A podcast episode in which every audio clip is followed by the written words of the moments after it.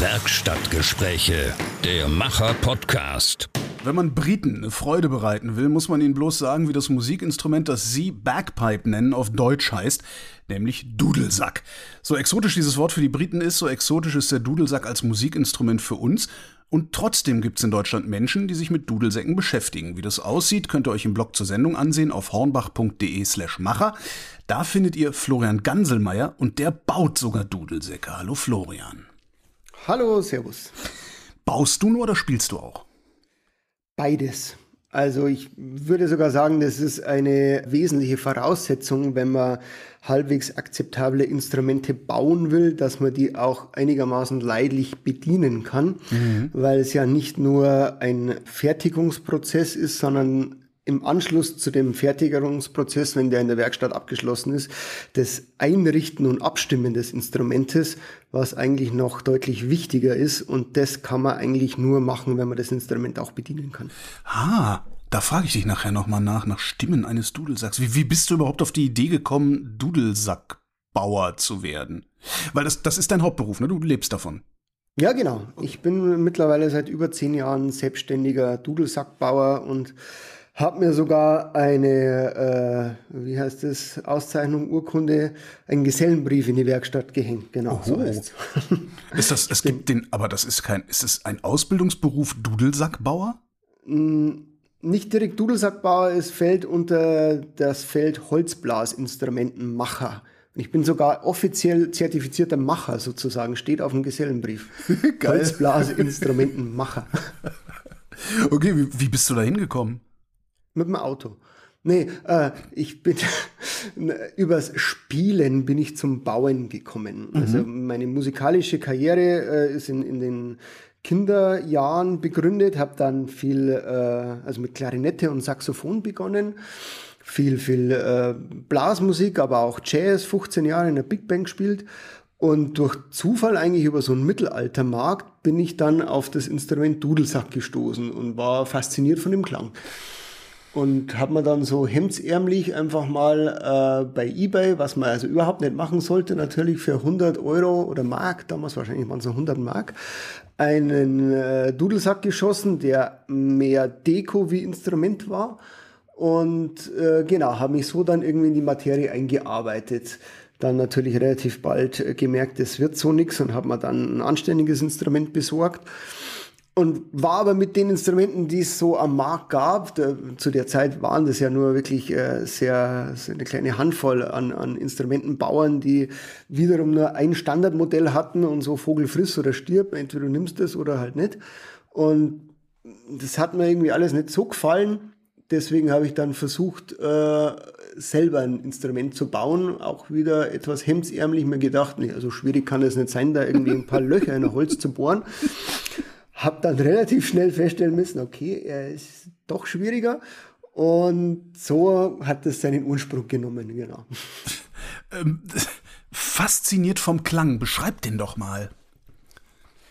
Ähm, die, die Faszination vom Dudelsackklang finde ja ich, dass du, du hast nicht nur äh, eine Melodie, die dich irgendwie berührt, sondern mhm äh, du, durch die, die, Gestaltung von dem Instrument, du hast ja immer ein, zwei, drei, je nach Bauart, äh, Begleittöne, diese Borduntöne von den Pfeifen, die meistens über die Schulter liegen, die so einen sonoren, gleichbleibenden Begleitklang äh, machen. Das wird das ja ist was, das ist was als, das ungeübte Ohr erstmal als Lärm identifiziert, ne? Dieses Ja, oder so als Brummen, Surren. Ja. Das wird ja als Hummelklang auch oft bezeichnet. Irgendwie ja, also ich, ich war vor etlichen Jahren mal in, äh, in Edinburgh zum großen Military Tattoo und wenn da die, die Mass Pipes and Drums mit, mit 200 Dudelsackspielern da auf dem Schlag loslegen, dann meinst du wirklich, es hat neben dir jemand einen Bienenkasten umgekippt und die kommen jetzt alle auf dich zu. Mhm. Und dieses Brummen, das ist ja eher was, was man äh, nicht unbedingt nur hört, sondern auch äh, fühlt, also wahrnimmt vom, vom Körper her. Und dann eben der, schneidende äh, Klang von der Spielpfeife, die, die Melodien, das ist was, was äh, ja quasi wirklich in, in Mark und Bein richtig reingeht. Und das, das hat mich da berührt. Wie, wie viele Pfeifen hat denn ein Dudelsack oder ist das eine variable Größe? Das ist eine variable Größe. Das ist abhängig von der Bauart, von der Tradition des Instrumentes und vom Geldbeutel des jeweiligen Spielers natürlich. Ah. Ähm, Minimum ist also vom Dudelsack her eben der, der Sack, der nur als Luftvorrat, als Luftverteiler da ist. Äh, eine Spielpfeife, das, das Ding mit den Grifflöchern, wo man die Hände drauf hat. Mhm. Und mindestens eine Bordunpfeife, die den gleichbleibenden Grundton macht. Das ist so die, die Grundausstattung von einem Dudelsack. Ähm, Und je mehr Bordunpfeifen, desto wohlhabender der Besitzer. Ja, oder auch desto voluminöser der Klang, sage ich jetzt einmal. Okay. Und wie gesagt, es hängt ein bisschen auch von, von der Historie des jeweiligen Instrumententyps ab, weil wir reden jetzt ja vom Überbegriff Dudelsack, Querstrich Sackpfeife, was ja nur eine äh, Gattungsbezeichnung ist und darunter gibt es ungefähr 250 verschiedene Dudelsackarten auf der ganzen Welt, die alle das gemeinsame Teil Sack haben. Mhm. Das ist aber das Einzige, was die gemeinsam haben. Warum Schon, haben die das? Ist das eine externalisierte Lunge, damit du mehr Luft durch das Ding befördern kannst? Nee, es ist nicht mehr Luft, sondern der Vorteil, dass ich ununterbrochen spielen kann, weil ich von der Atmung unabhängig bin. Das ist das, was zum Beispiel die äh, Aborigines oder die, diejenigen, die äh, Didgeridoo äh, spielen, über diese Zirkulationsatmung imitieren, dass sie quasi gleichzeitig über die Backen die Luft rauspressen und, und über die Nase einatmen, dass man ununterbrochen einen Ton kreieren kann. Für das haben wir Dudelsackspieler dieses, dieses, den Luftvorrat, den, den Sack. Und der Dudelsack als äh, Didgeridoo der Faulen sozusagen. das klingt viel zu böse. Ja, also das ist, ist, ist der, das äh, Herausstechende eigentlich, ja. das äh, Alleinstellungsmerkmal, dass der Dudelsack ununterbrochen spielen kann, aber auch Querstrich muss. Also wir haben auch das Problem, dass wir zum Beispiel keine Staccato-Töne auf dem Dudelsack spielen können, weil man eben die, das Anblasen oder der Zungenschlag, mit dem man bei allen anderen Blasinstrumenten eben die einzelnen Töne akzentuieren kann, das interessiert meinen Dudelsack nicht. Wie ich da reinpuste, der macht unten immer Quäk. Also das, deswegen, wenn es dann wirklich so, so, wäre, dass ich verschiedene einzelne Töne spielen muss, muss ich das alles über, über Fingertechnik, über mhm. Zwischentöne irgendwie so lösen. Das ist nur was Negatives. Aber das Positive ist, ich spiele in, in einer Tour, ein, so, so einlullend fast. Also ja. ich kann ununterbrochen spielen. Und das ist das, was, was wirklich auch äh, reingeht und äh, die Leute animiert. So, du, du bläst den Sack auf, also du hast dann irgendwie eine, eine, wahrscheinlich hat das Ding auch einen Namen, die Ventilpfeife oder so? Ein Anblasrohr, ja, genau, Anblasrohr. mit Rückschlagventil. Okay. Alternativ, ah, okay, je nach Dudelsacktyp gäbe es auch noch einen Blasebalg. Ein Blasebalg? Dem, ja, genau. Da sieht man dann ein bisschen aus wie ein, so ein abgestürzter Maikäfer, weil man unter dem einen Arm eben den Sack eingeklemmt hat, wie ja immer beim Dudelsack, und unter dem anderen Arm noch so einen Blasebalg hat, mit dem man die Luft in den Sack reinpumpt. Hat den Vorteil, dass man nebenbei singen könnte oder so. Du bläst den Sack auf, dann, mhm. dann übst du Druck auf den Sack aus, weil du ihn unter deinem Arm trägst? Ja, kannst, du, kannst du den Druck variieren oder ist der, der Auslassdruck oder die Auslassluftmenge immer gleich? Ähm, man kann ihn variieren, sollte man aber nicht. Das ist die Schwierigkeit für die Anfänger, weil man ja einen konstanten, äh, also die, der Druck ist ausschlaggebend für die Tonhöhe. Und wir ah. wollen ja einen gleichbleibenden Ton haben und nicht irgendwie so eine Sinusschwingung, mhm. irgendwas, was hin und her wackelt. Deswegen gleichbleibender Druck auf dem Instrument. Und den kann ich beeinflussen, entweder über das Nachblasen aus der Lunge oder über das Drücken mit dem Ellenbogen äh, auf, auf den Sack. Das ist so, so ein Gegenspiel, das am, am Anfang für, für die Anfänger vom Dudelsackspielen auch wirklich das Schwierige ist. Mhm. Weil das ist so eine total ungewohnte Bewegung. Auch das Ungewohnte, ich puste ins Instrument rein und es passiert nichts. Also bei einer Flöte puste ich rein, kommt ein Ton. Mhm. Beim Dudelsack muss ich erstmal den Sack füllen. Also ich muss reinpusten, ohne dass ein Ton kommt. Kann dann aber wiederum spielen, Ton erzeugen, ohne dass ich nachpuste, weil ich ja die, die Luft rausdrücken kann. Das muss man auch mal erst irgendwie verstehen, dass, dass das unabhängig vom Atmen ist. Aber ich muss dann ja auch koordinieren. Also in dem Moment, wo ich nachpuste, muss ich ja, darf ich nicht mehr so fest drücken. Ja, richtig. Weil sonst zu genau. viel Luft kommt. Das, das heißt, es ist auch eine ganz neue Koordination, die ich da lernen muss. Ne? Ja, genau. Da, da gibt so es so ein paar Übungen, die man als Anfänger, so die erste Woche, sage ich mal, ist das ein bisschen hartes Brot, weil man mit, mit äh, einfachen Tonkombinationen, langhaltende Töne, eben Atemtraining, Atemübungen, Koordination, Ellenbogen, mhm. Lunge, das erstmal reinbekommen muss. Und wenn das dann halbwegs automatisiert läuft, kann man sich aufs Spielen konzentrieren. Aber besonderes Lungenvolumen braucht man da nicht, ne? Das ist auch nee, gut für Asthmatiker geeignet dann so.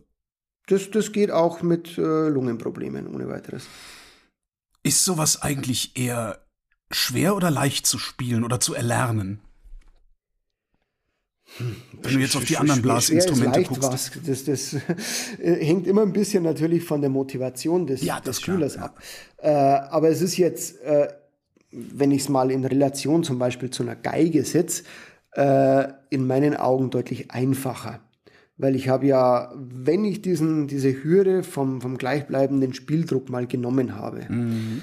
dann habe ich die Töne ja vorgegeben. Es ist ja nicht, dass ich jedes Mal, wenn ich einen Ton spielen möchte, wie auf der Geige, eben die genaue Fingerposition auf dem Griffbrett erwischen muss, jedes Mal wieder neu intonieren, sondern der, der Griff, der Ton ist mir ja durch die Spielpfeife vorgegeben. Mhm. Da ist es dann nur noch ein äh, ein Üben äh, und, und ein Professionalisieren der Spieltechnik. Und die Bordunpfeifen klingen ja eh immer gleich, ne?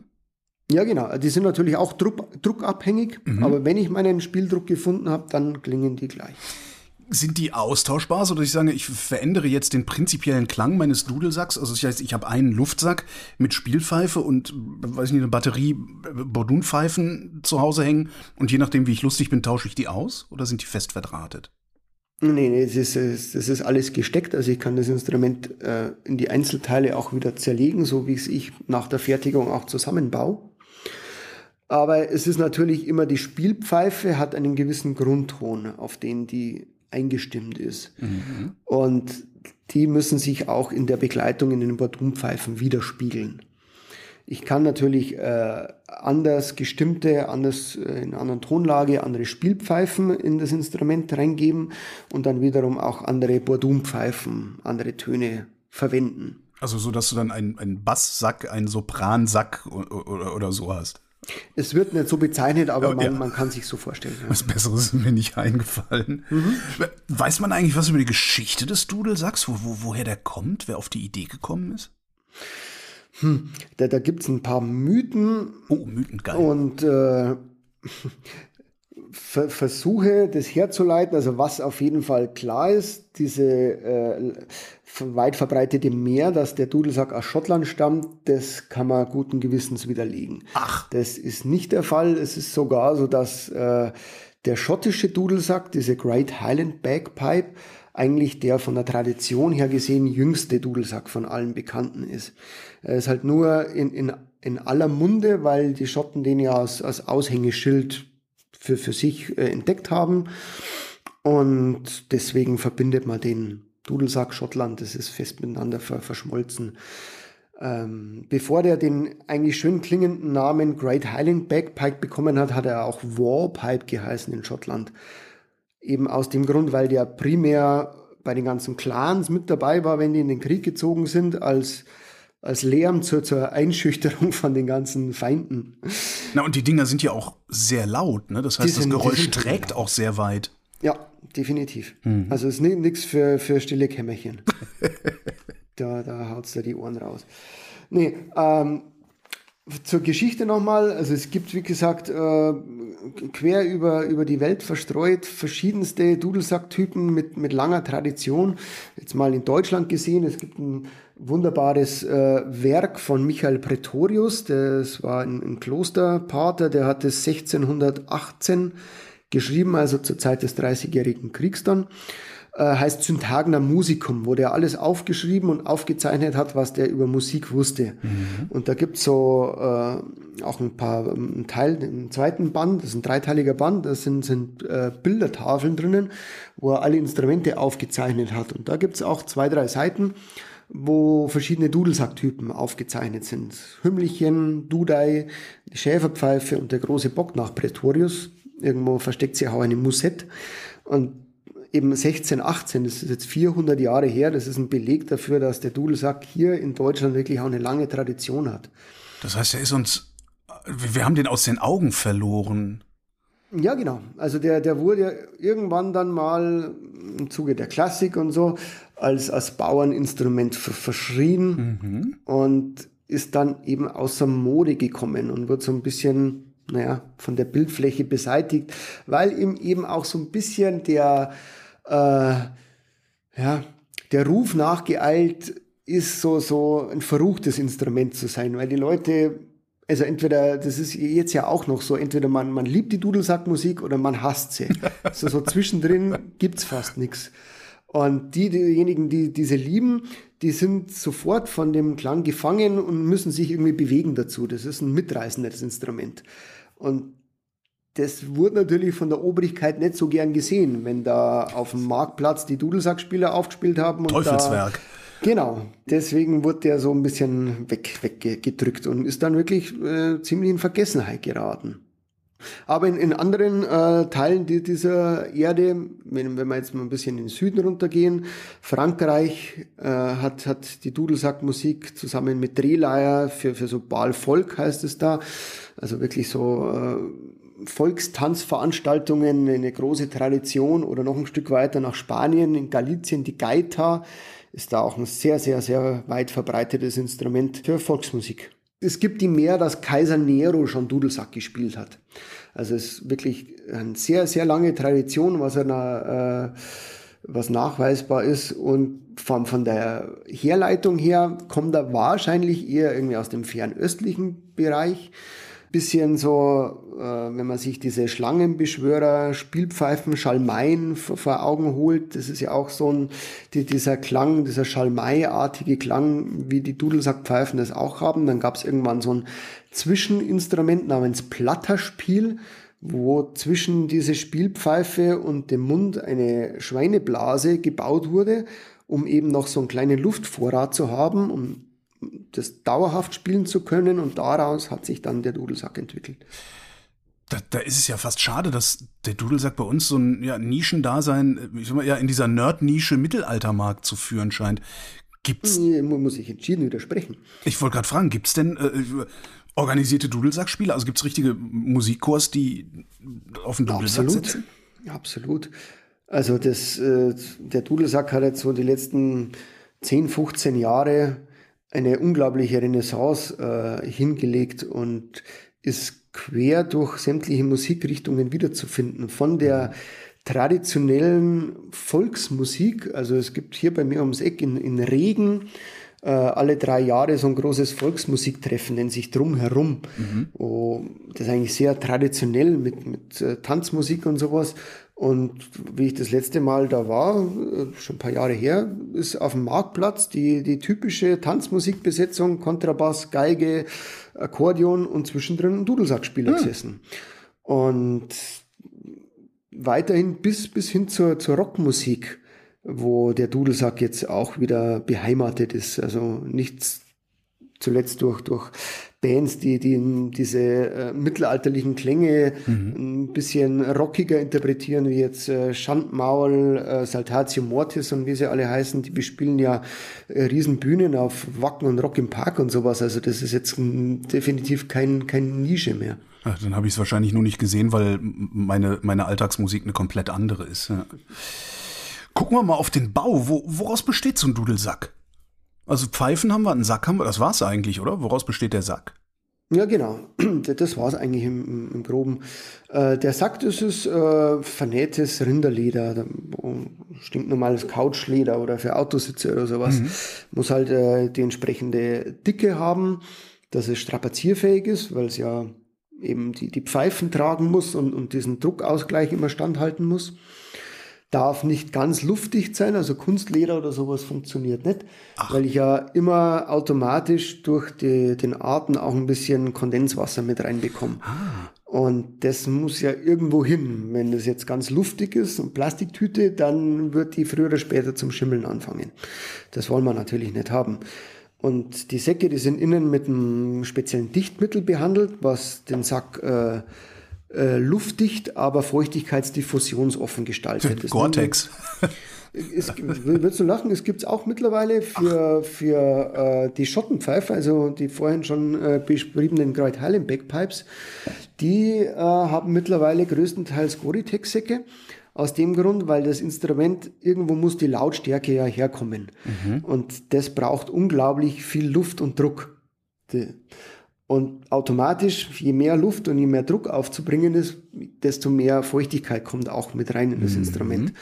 Und die haben das für sich entdeckt, die bauen da sogenannte Wasserfallen quasi mit ein.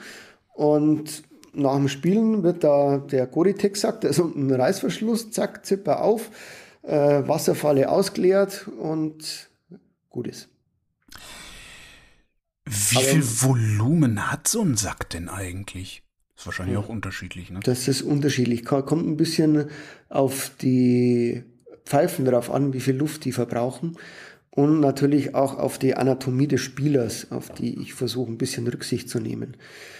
Ja klar, wenn ich kurze Arme habe, kann ich ja nicht, nicht so einen 10-Liter-Sack drunter hängen. Ne? Ja, richtig, genau. ähm, so, du hast den Sack, den vernähst du wahrscheinlich dann auch mit einem ganz normalen Zwirn, oder? Ja, genau. Der, der wird äh, also falsch rum auf, auf links vernäht, äh, die, die Naht abgedichtet und dann wieder gewendet, dass, dass das nach innen verschwindet. Das ist, finde ich, nicht so dekorativ. Ähm, oder man, man macht wirklich aus der Not eine Tugend und äh, macht nochmal einen Überschlag über die Naht und eine, eine explizite Ziernaht. Dann kann man das auch gleich richtig rum vernähen. Ansonsten wird er auf links genäht und dann gewendet.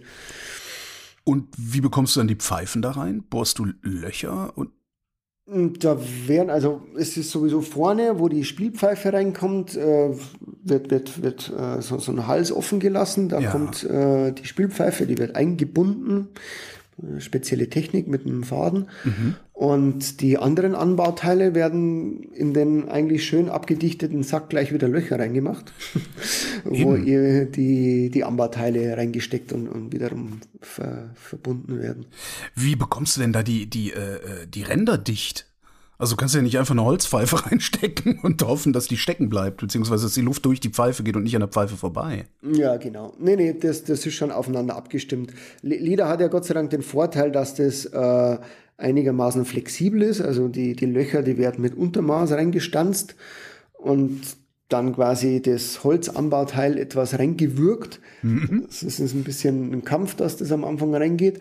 Und da schon entsprechende Einbindrillen in das Holzteil äh, reingearbeitet. Und dann schlüpft quasi äh, das Leder in, in diese vorgesehene Nut rein und durch das, dass es ja flexibel ist, zieht sich das in der Nut wieder zusammen und gibt da erstens schon einen schönen Abschluss. Und meistens ist das sogar schon äh, luftdicht, wenn man das richtig macht. Aber zusätzlich wird da noch eine, eine Fadenwicklung angebracht, das wirklich dann äh, das festhält und, und abdichtet. Leder, Holz, Faden, ist das, ist da überhaupt irgendetwas, was nicht, ich sag mal, unmittelbar natürlichen Ursprungs ist dran? Ja, aber nicht viel. Also was der Einfachheit von, von vielen Spielern auch äh, mittlerweile gewollt wird und ich versuche das auch äh, in, entsprechend anzuleiten, ist die, die Rohrblätter. Das ist ja quasi der Motor des Instruments. Der, der Rest ist nur äh, das, das, was optisch was hermacht und als Resonanzkörper, mhm. aber das, was den Ton erzeugt, sind ja die, die Rohrblätter, das ist der Tongenerator.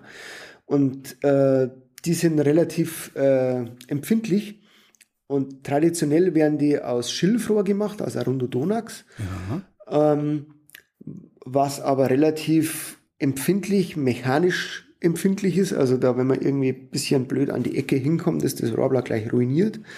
Und auch äh, temperaturempfindlich, feuchtigkeitsempfindlich ist. Und die unempfindlichere Art und Weise ist es, aus Kunststoff zu machen. Wo genau sitzen denn die Rohrblätter? Irgendwo mitten in den Pfeifen? Äh, jeweils zum Beginn der Pfeife. Also, äh, also außen oder, oder innen? Innen. Alles, was sehr nah am Sack ist, das okay. sitzt jeweils da dann ein Rohrblatt. Und in jeder Pfeife ein eigenes. Ähm, du, also du, du, du, du hast ein Stück, du, du hast einen Stock, du hast einen Stock, bohrst ein Loch in die Mitte, das wird dann deine Pfeife. Wie setzt du das Rohrblatt in diese Pfeife ein? Da ähm, gibt es spezielle Bohrungen quasi, äh, wo, das, wo das eingepasst wird. Das sind eigentlich Presspassungen, dass das da klemmt drinnen und, und fix hält. Mhm. Brauchst du denn eigentlich, okay, das Leder hatten wir eben, das einfaches, das einfaches Rindsleder. Brauchst du eigentlich irgendwelche speziellen Materialien? Die Hölzer, weil wir primär Obsthölzer brauchen. Also einmal quer durch die Obstwiese, Apfel, Birne, mhm. Kirsche, Zwetschge. Warum Obsthölzer? Weil die für Blasinstrumente äh, guten Eigenschaften mitbringen. Die sind sehr hart und dicht gewachsen. Mhm und äh, zudem noch halbwegs dekorativ von der Farbgebung her. Äh, es gibt noch ein paar andere Hölzer, die verwendet werden können, wie jetzt Ahorn zum Beispiel oder eben die exotische Riege, die ich eher ungern verwende, aus dem ökologischen Gedanken, wie jetzt äh, mhm. Ebenholz, Grenadil, Cocobolo, Palisander, alles was einmal äh, vom, vom anderen Teil der Erdenscheibe kommt. Wenn es dir um die Farbgebung des Holzes geht, das heißt, du, du lackierst oder, oder bemalst hinterher auch überhaupt gar nichts, sondern du lässt das Ding ja, naturbelassen? Das ist nur mit Öl und Wachsen behandelt, aber ansonsten naturbelassen, genau. Also ich, ich lasse der Natur da freien Lauf. Mhm. Vor allem bei, bei Zwetschgenholz zum Beispiel, das hat ja eine unglaublich große Farbpalette von, von Violett, Rot, Brauntönen bis hin zu gelb-weißlichen Streifen sehr dekorativ. Also da braucht man wirklich nicht noch mit Beizen ran. Hast du mal gezählt, wie viele Einzelteile du in so einen Dudelsack verbaust? Weil das klingt, als wären das gar nicht so viele. Das kommt wiederum auf das Instrument drauf an. Also wenn wir jetzt mal von so einem Schulinstrument, von so einem einfachen Instrument ausgehen, wo nur das Wesentliche dran ist, habe ich das Amblasrohr, mhm. das steckt in, in dem Anbauteil, das im Sack drinnen eingebunden ist, das nennt man Stock. Also Amblasrohr 1, Amblasrohr Stock 2. Dann habe ich die Spielpfeife, drei, den Spielpfeifenstock, vier. Dann die Bordunpfeife, die ist relativ lang, die baue ich dreiteilig. Mhm. Das ist dann Teil 4, 5, 6, 7. Na, 4 hatten wir, also 5, 6, 7. Der Bordunstock 8 und der Sack 9. Dann ist das was, was handwerklich gefertigt ist, das sind die neun Teile. Dann brauche ich aber noch die Rohrblätter. Und es steckt im Bordun 1, 10 und in der Spielpfeife 1, 11. Und das sind die Einzelteile. Dann kommt natürlich irgendwie so ein bisschen Kork oder Faden für, für die mhm. Verbindungen, für die Wicklungen dazu. Und. Ein ja. Saxophon hat mehr Teile, würde ich jetzt mal denken. Definitiv. ja. Weil da ja auch auf wie allen äh, Grifflöchern Klappen sitzen. Mhm. Warum baust du die Bordunpfeife dreiteilig? weil das hat zwei Gründe. Einmal muss die gestimmt werden können, also die, äh, wo die zusammengesteckt ist, das wird nicht fest verbunden, sondern verschiebbar. Das sind äh, Stimmzüge, dass ich den Ton quasi, dass ich nicht jedes Mal ans Rohrblatt muss, wenn sich die Witterung ein bisschen ändert oder so, sondern dass ah. ich das von außen äh, nachstimmen kann. Aber indem, indem du sie verlängerst oder verkürzt, ne? Genau, richtig. Okay, okay. Mhm. Und das ist natürlich zum Transport auch einfacher. Ja, stimmt, ja klar. Das auseinandernehmen kann, in den Koffer reinlegen, anstatt dass da jetzt mal so ein äh, Meter 50 Waffenkoffer da mit mir rumschleppen muss. so schön. Wenn, du, wenn du immer mal von der Polizei angehalten wirst und sie fragen, was du da hast. Äh, wie stimmst du denn eigentlich? Ähm, also äh, erzeugt die Bordunpfeife einen so klaren Ton, dass du sie stimmen kannst, also dass du was weiß ich einfach ein Stimmgerät daneben hältst äh, und so lange an der an der Bordunpfeife ziehst oder drehst, äh, bis bis ja, bis es grün ausschlägt oder ist das eher so ein Gefühlsding, weil dieser Bordunpfeifenton ja doch äh, äh, ja ein Brummton eher ist? Ja, nee, also die meisten Stimmgeräte kennen das ab, also ja. definitiv kann, kann man dazu stimmen. Genau, wobei es ähm, je nach Anwendungszweck. Also wenn ich nur für mich allein spiele, kann ich ja eigentlich auf das Stimmgerät verzichten. Also die Frage kann man jetzt in, in, zwei Richtungen interpretieren. Mhm. Hier zum Endabstimmen, für mich als Instrumentenbauer auf jeden Fall habe ich äh, als äh, äh, Backup mein, mein Stimmgerät und muss, muss schauen, wo sind wir denn ungefähr. Also das auf jeden Fall wird das alles nach Stimmgerät, äh, Zimmertemperatur 20 Grad, Kammerton 440 eingestimmt. Ja. Ähm, definitiv. Als äh, Anwender, wenn ich jetzt nur alleine spiele, kann ich mir das Stimmgerät eigentlich sparen, weil ich ja den Bordun nach meiner Spielpfeife stimmen kann. Das ist ja die Begleitung. Und ich kann die Spielpfeife als Referenz hernehmen. Also ich spiele mir selber einen Ton vor mhm. und stimme nach diesem Grundton am besten, den ich spiele, meine Bordune. Ist das aufwendig oder ist das sowas wie an der Ukulele, pling, pling, pling, dreh, fertig? Ähm, mit einiger Übung, ja. Wie lange baust du denn eigentlich an so einem Instrument dann? Hm. Weil das klingt das nach vergleichsweise, also das, das ist wahrscheinlich eine Unverschämtheit, aber es klingt nach vergleichsweise wenigen Arbeitsschritten, die du da hast. Oh nee. Okay. Das, das äh, stimmt nicht. genau. Ist ein bisschen, glaube ich, auch in also dem. Hier, hier ein Sack, da ein Rohr, weißt du? Äh, in, in dem Macherfilm, der, der ja über mich auch gemacht wurde, mhm. äh, schön dargestellt, wie viele verschiedenen Werkzeuge und Arbeitsschritte da eigentlich zum Einsatz kommen. Und da haben wir noch bei weitem nicht alles gefilmt, was, was wirklich notwendig ist. Weil man muss erstmal das, das entsprechende Holz aussuchen, das lang genug abgelagert ist, äh, das aus Brettern zurechtsägen, äh, auf die richtige Länge, in, in Kanteln. Dann muss es gebohrt werden. Das ist schon mal ein sehr wichtiger und entscheidender Prozess. Die entsprechende Innenbohrung in die Teile reinzubringen. Mhm. Äh, dann, wenn das fertig ist, wird das auf der Innenbohrung zentriert und außen die Form drauf gedreht. Oberflächengestaltung, auch Oberflächenbehandlung, wie vorhin gesagt, mit, mit Ölen und Wachsen. Flächengestaltung ist äh, Optik oder ist es auch Klang? Das ist, also in 95% der Fällen ist es Optik. Okay.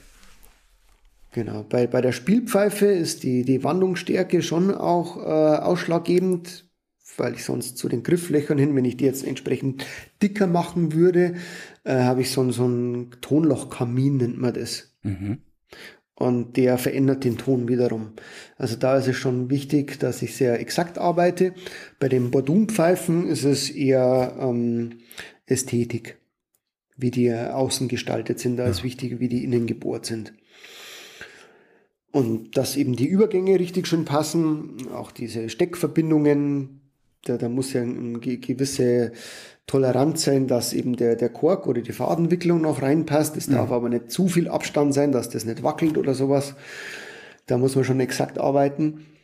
Ja, wie gesagt, die Oberflächengestaltung, dann den Sack nähen, der Zusammenbau mit, mit den Wicklungen, das Instrument zusammenbauen und dann der wesentliche äh, Punkt, und das kann schon auch mal äh, einen kompletten Arbeitstag in, in Anspruch nehmen. Bei einem aufwendiger gestalteten Instrument die ganzen Rohrblätter bauen, die äh, Pfeifen jeweils äh, einstimmen hm. und vor allem auch aufeinander abstimmen dass die von der, von der Lautstärke her passen. Da wird man irre bei, oder? Nicht, wenn man jetzt da drei, vier Badum-Pfeifen hat, dass einer mords nach vorne rausbrüllt und die anderen quasi überdeckt, sondern es soll ja ein harmonischer, gleicher Klang sein, dass die auch gleichzeitig losstarten, wenn man zum Spielen anfängt und nicht nacheinander erst, erst anfangen, dass die so den, den gleichen Druckpunkt haben und wiederum auch äh, harmonisch zur Spielpfeife klingen. Und ja, deinen Einwurf, den kann ich schon mit aufnehmen. Teilweise äh, kann man da schon auch äh, den Verstand verlieren. Das ist Zwischendrin. Vor allem, wenn, wenn man dann eigentlich meint, man ist zufrieden und das passt und legt das Instrument zur Seite, geht einen Kaffee trinken und kommt dann eine halbe Stunde zurück und probiert es nochmal aus und es passt halt gar nichts mehr. Diese Druckpunkte, äh, von denen du gerade gesprochen hast, dass sie gleichzeitig losspielen, wie setzt du die? Also wie beeinflusst du die? Das kann man ein bisschen über die, die Luftzufuhr steuern, wie viel äh, Luft die jeweiligen Pfeifen bekommen und über die Härte des Rohrblatts. Also ah, wann, okay, ja. wann mhm. der Ton wirklich ausreicht, äh, Also ein Rohrblatt funktioniert über diesen Bernoulli-Effekt, um ein bisschen in die Physik abzuschweifen. Das heißt, eine Strömung, also der, der Luftstrom kommt an das Rohrblatt.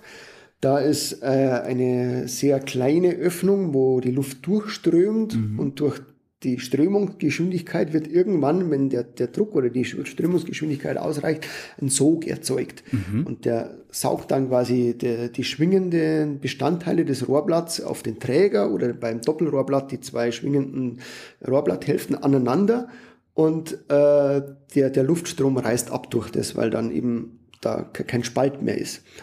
Dann durch die Eigenspannung springt es wieder auf, dann kommt wieder der Zug der, der, der, der Sog und zieht wieder runter und das ist so die, die Schwingung, die dann erzeugt wird. Mhm. Und da braucht man aber, wie gesagt, irgendwie so einen gewissen äh, Grundsog, Grunddruck, dass das mal in Schwingung geht, ja. dass das startet. Woher weißt du denn aber, wie, wie, die, wie dein Rohrblatt dimensioniert sein muss? Oder hast du einfach eine Batterie Rohrblätter, die alle in diese eine Pfeife theoretisch reinpassen und die alle in diese eine Pfeife reinpassen und probierst erstmal aus, welches das ideale Rohrblatt für diese Pfeife in Kombination mit den anderen Pfeifen ist. Es, es ist ja Gott sei Dank nicht so, dass man das Rad jedes Mal komplett neu erfinden hm. muss, sondern äh, ich, ich baue ja meine, meine Instrumente nach einem gewissen Vorbild, nach einem Schema, nach meinem Modell und da weiß ich, in diesem Modell funktioniert diese Art, dieser Typ von Rohrblatt. Da habe ich natürlich immer etliche auf Vorrat mhm. oder weiß, wie die anzufertigen sind. Also die baue ich ja auch selber. Und äh, steckt dann, wenn es dann soweit ist, mal eines rein und schaue, wie verhält sich's denn. Ja. Weil wir einfach auch mit einem Naturprodukt zu tun haben. Das Holz ist jedes irgendwie ein bisschen anders reagiert anders drauf und dann fängt dieser Abstimmungsprozess an. Kann auch wirklich mal sein, dass ein super tolles Rohrblatt in der Pfeife A grandios funktioniert und in der Pfeife B, die eigentlich nach dem gleichen Schema gebaut ist, überhaupt nicht. Mhm. Also das muss immer irgendwie zusammenpassen. Wenn du sagst, du baust nach einem bestimmten Modell, ist das ein Modell, das du selbst entwickelt hast im Laufe der Jahre? Ja, also bei, bei manchen Instrumententypen, da ähneln sich die Modelle der, der äh, Hersteller ein bisschen, weil die alle auf, auf den gleichen Ursprung quasi zurückgehen. Aber jeder hat so seine Facetten, seine Eigenheiten in die Instrumente integriert. Was ist denn das Besondere dann an genau deinem Modell? Oder hast du mehrere Modelle? Ich baue ja verschiedene Instrumententypen, also primär eben die, die äh, traditionell regionalen Typen, wie äh, die im Pretorius drinnen sind, Schäferpfeife, Hümmelchen. Mhm. Und äh, da gibt schon äh, mein, meine eigenen Typen, die, meine Modelle, die ich entwickelt habe. Und das kann man schwer beschreiben, weil es zu sehr in, in die Fachthematik reingeht ich würde sagen, meine äh, Schäferpfeifen zum Beispiel, die grenzen sich äh, von den der Kollegen äh, in, in der Ausgewogenheit des Klanges ab und äh, dass die wirklich äh, einen prägnanten Bass-Grundton mitbringen mhm. und die Spielpfeife aber sehr, sehr ausgewogen da, dazu steht. Wie funktioniert denn dann so eine Modellentwicklung? Sitzt du dann da und denkst dir, ich möchte einen äh, tiefen Bass und eine ausgewogene Spielpfeife und dann fängst du an zu auszuprobieren oder lässt sich das berechnen, was da hinten dann rauskommt? Äh, prinzipiell äh, lässt sich das berechnen. Das haben wir auch in, äh, der Berufsschule auch äh, andiskutiert. Ich habe hier im Regal äh, große Wälzer stehen, die sich mit, mit, dem, mit der Thematik beschäftigen. Aber die, das schönste Zitat, das möchte ich in dem Fall mal kurz anbringen. Das hat mein, mein erster Lehrmeister, der mittlerweile leider schon verstorben ist, Rainer Weber, ein Instrumentenrestaurator, äh, angebracht. Er hat gesagt, ja, ja, das, das kann man alles berechnen. Und wenn man fertig ist, dann nimmt man das und schmeißt es weg und probiert es aus, weil es stimmt sowieso nicht. genau. Und da hat er leider auch recht gehabt. Also. wie viele, wie viele Dudelsäcke hast du verbaut, bis du da warst, dass du dein Modell gefunden hattest? Also wie lange musstest du üben? Hm. Das ist eine gute Frage. Ich, ich würde jetzt mal das ein bisschen anders umdrehen und äh, sagen, das ist ein Prozess, der eigentlich nie abgeschlossen ist. Mhm. Also ich bin sehr zufrieden mit meinem Modell und gebe das auch guten Gewissens aus den Händen, äh, jedes neue Instrument, aber man lernt nie aus und das im Laufe der Zeit kommt man dann immer wieder drauf, so ja, das ist zwar schon nicht schlecht, aber es könnte vielleicht noch ein Ticken besser sein an der und der Stelle. Oder durch, durch die, die, die Praxis. Ich bin ja äh, selbst auch Musiker ähm, bei, bei einer, so einer Mittelalter-Folkrock-Band, Totus mhm. Gaudio, wo wir so große Mittelalterfeste und, und Konzerte bespielen und da durch den, den Bühnenalltag, das ist ja das, was auch viele äh, Kunden äh, schätzen, da, dass ich jetzt nicht nur aus der Theorie die, die Sachen äh, mitbringe, sondern eben auch aus dem Bühnenalltag äh, Sachen mit in die Instrumente integriere und da quasi weiß, von was ich rede, äh, kommen dann wieder Ideen und Anregungen und denke, ja, hm, da bei dem letzten Konzert da abends um elf, da wurde es irgendwie brutal kalt und dann hat das Instrument so und so reagiert. Wie, wie könnte man denn da irgendwie das machen, dass das irgendwie stabiler bleibt oder so. Die Bauzeit, wir sind von der Bauzeit abgeschweift. Mhm. Wie, wie, lange baust du an so einem Dudelsack? Ähm, das, das ist die, die Killerfrage, die ich bis jetzt eigentlich noch in keinem Interview wirklich explizit beantwortet habe. Okay. zumindest nicht sinnvoll. Das letzte Mal habe ich äh, irgendwie eine, eine, wilde Anzahl an Stunden einfach rausgehauen. äh, Wie lange hast du am letzten gebaut? ähm, das, das kann man wirklich so generell nicht beantworten, weil ich nie ausschließlich an einem Instrument Verstehe. arbeite. Also erstens kommt es natürlich auf die, die Komplexität des Instruments drauf an. Du kannst jetzt natürlich nicht ein Schulinstrument, ein einfaches, mit einem äh, aufwendigen Profi-Instrument mit drei Bordunpfeifen, Umstimmern, Klappmechaniken etc. Punkt, Punkt. Das, Klappmechaniken? Das, ja, ba bauen wir auch noch mit drauf, wenn es sein muss. Was klappt denn da? äh, ja, hoffentlich klappert nichts, aber es klappt dann besser, dass man manche Töne besser spielen kann oder zusätzliche Töne. Und wo ist die Klappmechanik dann eingebaut? In der Spielpfeife? Die Klappen, die sind auf der Spielpfeife okay. drauf, genau. Also ein, eine Standardklappe quasi ist für, das, für den tiefsten Ton, weil der akustisch gesehen relativ weit unten liegen muss, wo man mit dem kleinen Finger äh, eher schwerlich hinkommt und da kann man sich quasi so eine Krücke hinbauen, dass man das von weiter oben schöner bedienen kann. Mhm. Und wie gesagt, dann gibt es diverse Möglichkeiten noch, äh, zusätzliche Töne wie Halbtöne, die jetzt entweder nur schlecht über irgendwelche Gabelgriffe spielbar sind oder gar nicht spielbar sind, dass man die über Klappen einfach äh, dann spielbar macht, dass man die Funktionalität des Instruments erweitert. Das sieht dann deine Spielpfeife aus wie, wie ein abgespecktes Saxophon. Hm, Saxophon ist ja komplett aus Metall. Ja, ja aber hat auch Klappen, Richtung, darum kam ich da jetzt drauf. Richtung Klarinette oder Oboe oder sowas. Okay, ja. Mhm. ja. Du hattest ganz am Anfang, hast du gesagt, dann hast du dir bei, auf Ebay so einen Dudelsack geholt und hast dann schnell festgestellt, dass du ein anständiges Instrument brauchst. Mhm. Gibt's, gibt's bei Dudelsäcken dann auch so Industrieware wie bei Streichinstrumenten oder äh, bei Blechbläsern ja auch? Ähm, also chinesischer Industriedudelsack? So? Gott sei Dank noch nicht so viel. Also die, es, es gibt seit äh, sehr vielen Jahren diese Pakistani Great Highland Bagpipes, mhm. die aber wirklich eigentlich eher Dekoration wie Instrument sind. ist auch, äh, wenn, wenn Leute mit so Teilen bei mir ankommen mit der Bitte, dass ich die äh, spielbereit mache, dann drücke ich denen meistens einen Nagel in die Hand, wo ich mit so großen Augen angeschaut wird. Äh, sag ja, hängt es einfach über den Kamin Super. an die Wand. Das ist eine schöne Deko, aber das macht keinen Sinn, irgendwie das Ding spielbereit zu machen.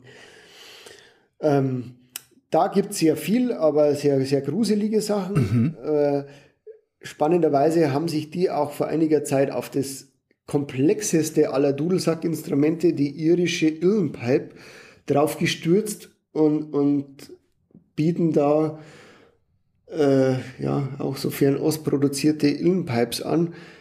Ist auch uh, sehr gruselig. Äh, auf meinem Metier, wie gesagt, diese Schärfepfeifen, Hümmelchen, äh, das haben sie Gott sei Dank noch nicht irgendwie äh, auf dem Schirm, dass da vielleicht auch eine Nachfrage da wäre. Da gibt es Gott sei Dank noch nichts. Was macht diese irische Pipe so komplex? Ähm, erstens ist es der, der einzige Dudelsack meines Wissens, der vollchromatisch über zwei komplette Oktaven spielbar ist. Mhm. Äh, in der Standardausführung. Und dann gibt es eine Vielzahl an verschiedenen Pfeifen noch dazu. Da gibt es äh, neben den Bordun-Pfeifen, die ja zu, zu allen Dudelsäcken gehören, bei der Illenpipe standardmäßig drei, äh, so ein Bass, Tenor und, und Sopran. Mhm. Noch sogenannte Regulators. Das sind ähm, eigentlich auch, kann, kann man sagen, äh, Bordun-Pfeifen mit Klappen drauf. Ja. Ähm, die nur einen Ton spielen, wenn ich eine Klappe bediene. Also die man zuschalten kann sozusagen. Genau, richtig. Ah. Und die liegen so quer über den Schoß. Also es ist ein Instrument, die Illenpipe, die standardmäßig im Sitzen gespielt wird. Mhm. Ähm, dieser komplette Blumenstrauß aus äh, Bordunpfeifen und Regulators liegt so quer über den Schoß. Und während ich mit de, den Händen die Melodiepfeife bediene, muss ich mit dem Handrücken der rechten Hand diese Klappen auf den Regulators bedienen und kann, wenn ich es dann kann, irgendwann mal nach 20 Jahren üben, mir parallel dazu auch noch eine Akkordbegleitung spielen. Mhm. Also es ist ein un unglaublich komplexes Instrument, sowohl im Bau im Stimmen und dann im Bedienen. Und ich kenne nur wenige Leute auf dieser Welt, die das wirklich beherrschen. Da würde man ja gerne mal mit dem Typen sprechen, der sich das ausgedacht hat, ne? ja, genau. Dem ordentlich eins hinter die Ohren geben. Aber wo, woran erkenne ich denn jetzt, also ich möchte jetzt gerne auch äh, Dudelsack spielen, ähm, äh, woran erkenne ich denn dann ein anständiges oder nicht anständiges Instrument, wenn ich überhaupt keine Ahnung von sowas habe? Klar, ich kann zu dir gehen und äh, das kann ich mir aber möglicherweise nicht leisten. Ne? Also so ein handgebauter Dudelsack kostet ja wahrscheinlich nicht gerade wenig Geld. Hm. Das ist, äh, um, um jetzt nochmal die, die, äh, die Brücke zum Hornbach auszuschlagen, das sagt ja auch jeder Handwerker, wer billig kauft, kauft zweimal. Ja. Also du kannst ja schon einen Akkuschrauber für 10 Euro kaufen, mit dem kannst du vielleicht auch zehnmal irgendwelche Spacks versenken, aber mhm. beim elften Mal wirst du in die Ecke schmeißen und dir halt doch ein namenhaftes Produkt dann vielleicht kaufen. Ja. Und so ist es auch bei jedem Instrument. Mhm. Äh, natürlich als Anfänger äh, meint man da sparen zu müssen und wenn es dich nicht auskennst, ist meine äh, Handreichung immer jemanden suchen, der sich damit auskennt, einen Lehrer, einen anderen Spieler oder einen Instrumentenbauer kontaktieren. Also wir, wir sind keine Vertriebler, keine Verkäufer, die jemandem was aufschmatzen wollen, mhm. sondern äh, ich habe immer ein offenes Ohr für Leute, die sich für die Materie interessieren. Die lade ich auch gerne zu mir in die Werkstatt, hier in meinen Ausstellungsraum ein, dürfen sich alles angucken, äh, zu Nicht-Corona-Zeiten auch gerne ausprobieren. Äh, und ist keiner, ich bin nicht böse, wenn derjenige dann nach zwei Stunden sagt, das war jetzt unglaublich spannend, ich habe viel dazugelernt, äh, ich kaufe aber trotzdem nichts. Mhm. Das ist kein Problem. Oder Spielkurse, das ist auch meine, meine, äh, meine erste Empfehlung, die ich jedem ausspreche. Es gibt Gott sei Dank mittlerweile eine äh, Vielzahl an äh, Spielkursen, die hochkarätig besetzt sind, wo auch für blutige Anfänger immer was dabei ist, wo man an einem Wochenende meistens, Freitag bis Sonntag, unter professioneller Anleitung äh, ein Leihinstrument be dort bekommt und einfach mal ins Blaue hinein Wochenende lang ausprobieren kann, ist das was Dudelsack spielen für mich oder war das nur ein Hirngespinst? Da bin ich dann mit Kursgebühren, Übernachtung vielleicht mit 200 Euro dabei und weiß nach drei Tagen ganz, ganz sicher, war das jetzt was? Lohnt sich's? Nochmal 1000 Euro oder so in ein Instrument zu investieren oder lassen wir es dabei als interessante ja. Erfahrung und ich kann jetzt was erzählen. Und so ein Tausender ist dann auch ein realistischer Preis für, einen, für einen Dudelsack? Das ist das Minimum, okay. wo man rechnen muss, um wirklich was Brauchbares zu bekommen. Gibt es da denn eigentlich, also wie lange halten diese Instrumente? Gibt es da auch sowas wie einen Gebrauchtmarkt? Ähm, also die Instrumente halten eigentlich ein Leben lang. Ja. Es sind ein paar äh, Teile, die, die hin und wieder Pflege bedürfen. Also wie, wie bei jedem Instrument, sage ich jetzt mal, bei der Gitarre muss man halt auch immer wieder frische Seiten aufziehen oder das Griffbrett reinigen. Und so ist es beim Dudelsack auch, dass der mal äh, ein neues Rohrblatt vielleicht braucht, wenn das alte abgespielt ist oder der Sack abgedichtet gehört. Wenn er jetzt mal zwei Jahre ungespielt in der Ecke gelegen ist, ist der ausgetrocknet, aber da ein Schluck Dichtmittel rein und dann läuft der normalerweise wieder. Oder einfach mal so ein, eine Wartung sich gönnen, das schadet ja generell nicht, wie ein Kundendienst beim Auto dass da der Erbauer mal kurz drüber schaut und checkt, ob das alles noch so funktioniert, wie es soll. Und dann kann man mit dem Instrument 20, 30, 40 Jahre Spaß haben. Das heißt, es gibt Gebrauchte, die ich kaufen kann. Es gibt Gebrauchte, aber relativ wenige. Also das ist tatsächlich so, dass äh, die Instrumentenbesitzer auf den Instrumenten hocken wie so eine Glucke. Da, Wie kommt der das? Gebrauchtmarkt, der ist wahrscheinlich, weil man eine, eine Beziehung au- aufbaut zu dem Instrument Mhm. in, in der Zeit, wo man es bedient hat. Also entweder es wird relativ bald äh, verkauft von Leuten, die eben meine Tipps nicht be berücksichtigt haben und sich einfach ins Blaue hinein ein Instrument gekauft haben, um dann festzustellen, scheiße, das war doch nichts. Das wird dann relativ bald wieder verkauft oder die bleiben bis zum bitteren Ende beim Besitzer. Also es, wie, gesagt, ich, es gab bis vor kurzem eine, wunderbare Seite, die jetzt leider äh, abgeschaltet wurde, den Sackpfeifenclub und da gab es auch eine Börse, eben explizit für, für diese Instrumente, aber da wurde relativ wenig angeboten. Äh, Ich bin da einer Antwort schuldig gebl- geblieben, das, was ich eben nie wirklich äh, beantworten kann, aber so eine ungefähre Zeit kann man dann doch sagen. Äh, zwischen drei Tagen und zwei Wochen ist so eine Bauzeit für ein Instrument. Also wirklich die, die fixe Fertigungszeit. Natürlich kommt da dann obendrauf eine Wartezeit für Trocknungsprozess vom Öl, von die Spannungen aus dem Holz abbauen, wenn ich es mal zu Kanteln gesägt und gebohrt habe. Also wirklich der, der Bauprozess, der zieht sich über etliche Wochen, aber die fixe Arbeitszeit sind das, was ich ungefähr gesagt habe.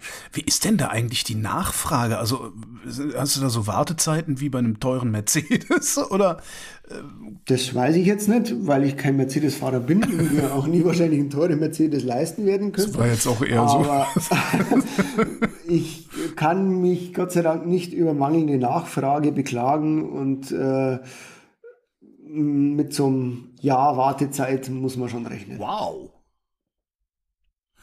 Dann habe ich nur noch ein Problem.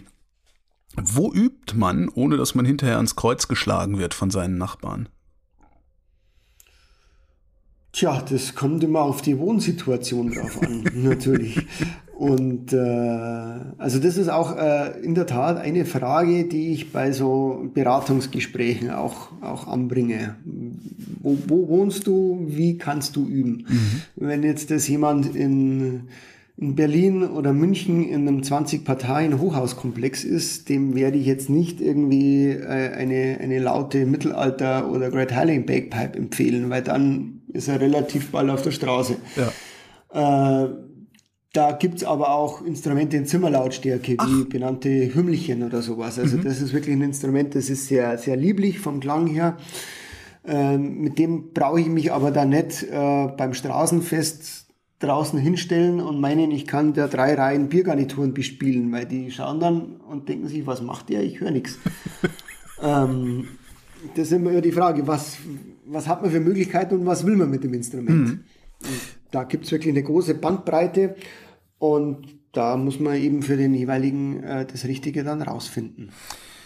Könnte man auch ohne äh, die Bordunpfeifen üben? Äh, kann man prinzipiell ja, aber es klingt halt ein bisschen kastriert. Also zum, zum wirklichen Klang vom Dudelsack gehört das dazu. Klar, aber dass man wenigstens das Spiel übt, äh, während man noch in seiner Wohnung sitzt und dann um die Bordunpfeifen äh, mitzunehmen, kann man ja dann immer noch rausgehen und sich irgendwo auf den Berg stellen. Ja, wo, wobei die machen jetzt nicht die Lautstärke aus. Okay. Also das, was durchschneidend ist, der Klang, ist schon wirklich die Spielpfeife. Dann ziehe ich halt doch aufs Land. ja, kann ich nur empfehlen. Florian Ganzelmeier, vielen Dank. Ja, äh, sehr gerne.